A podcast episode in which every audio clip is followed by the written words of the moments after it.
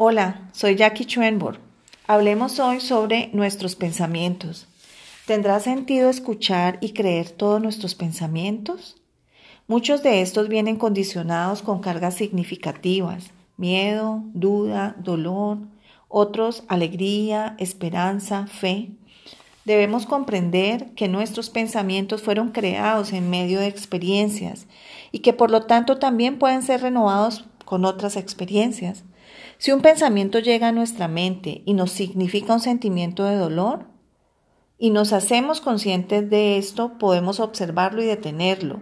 Para esto requerimos siempre un grado de atención a nuestro presente, a nuestro aquí y a nuestro ahora. La posibilidad que tenemos de aceptar o no algunos pensamientos nos puede significar un poderoso cambio en nuestra vida.